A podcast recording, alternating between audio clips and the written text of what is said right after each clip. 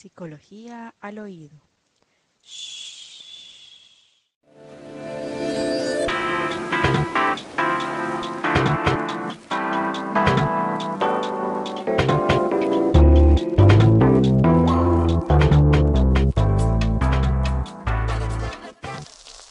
Hola a todos, esto es Psicología al Oído y somos el grupo estudiantil CEDIEP. Sean bienvenidos a nuestro primer podcast de la sección Prevención del Suicidio, que consta de cuatro episodios en total. Yo soy Laura García y junto a Isaac Martínez, hoy vamos a estar conversando, dialogando, discutiendo acerca de los casos de suicidio en el Departamento del Atlántico.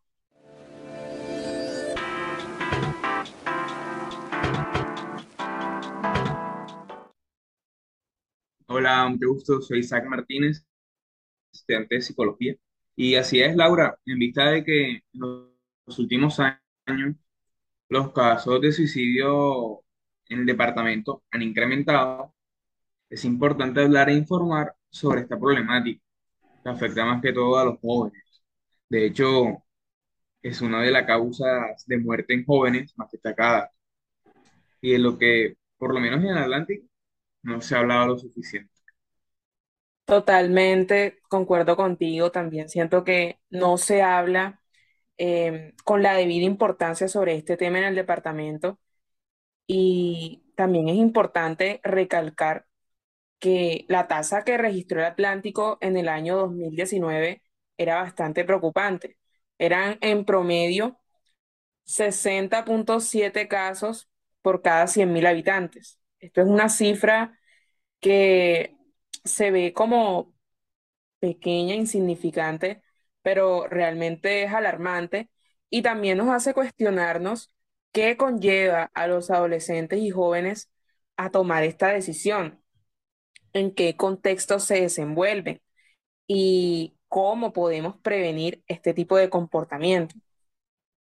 Sí, también hay que mencionar que los intentos de suicidio que se han cometido en varios municipios, entre estos Juan de Acosta, Ponedera, Puerto Colombia y Uciacurí, aledaños a ciudades grandes como Barranquilla, alcanzan los 100, los 100 casos por cada 100.000 habitantes. Esto claramente es un tema preocupante. Sí, y bueno, dejando de lado un poco las cifras, porque este tema no solo se resume, se resume a promedios, ni a estadísticas, ni a cifras, sino que también hay muchos factores de riesgo que influyen en la ideación suicida, como el abuso sexual, em, el bullying escolar y social, y también la violencia intrafamiliar, claro. Sí, sí, de hecho, bueno, por ejemplo, estos intentos de ideaciones yo considero que son bastante cotidianos, que por lo menos cada ser, cada persona ha, interactuado con algún tipo de persona con este tipo de pensamientos. Por ejemplo, a lo largo de mi vida, yo he conocido a dos personas que han tratado de quitarse la vida en- en distintos intentos de suicidio.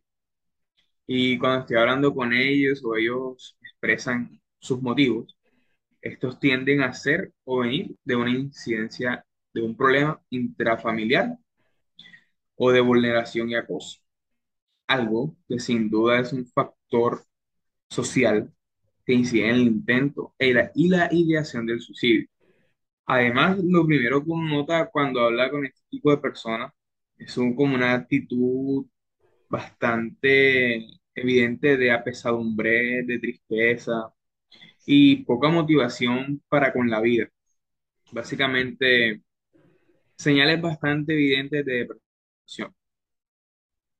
Teniendo en cuenta esto, sabemos que el suicidio y la ideación, pues, tienen estos síntomas psicopatológicos que afectan a la salud mental de los adolescentes, por lo que proponemos abrir más espacios como este para tomar más acciones que involucren al departamento y concientizar más sobre esta problemática. Así es. Y es por eso que desde la Universidad del Norte Siempre nos encargamos de mediatizar y hacer llegar la información a través de nuestros sitios web y también redes sociales, Instagram, Facebook, etcétera, para contribuir al deterioro y la, también la disminución de esta lamentable tendencia en la costa Caribe. Bueno, listo, hemos llegado al final del primer episodio para la prevención del suicidio.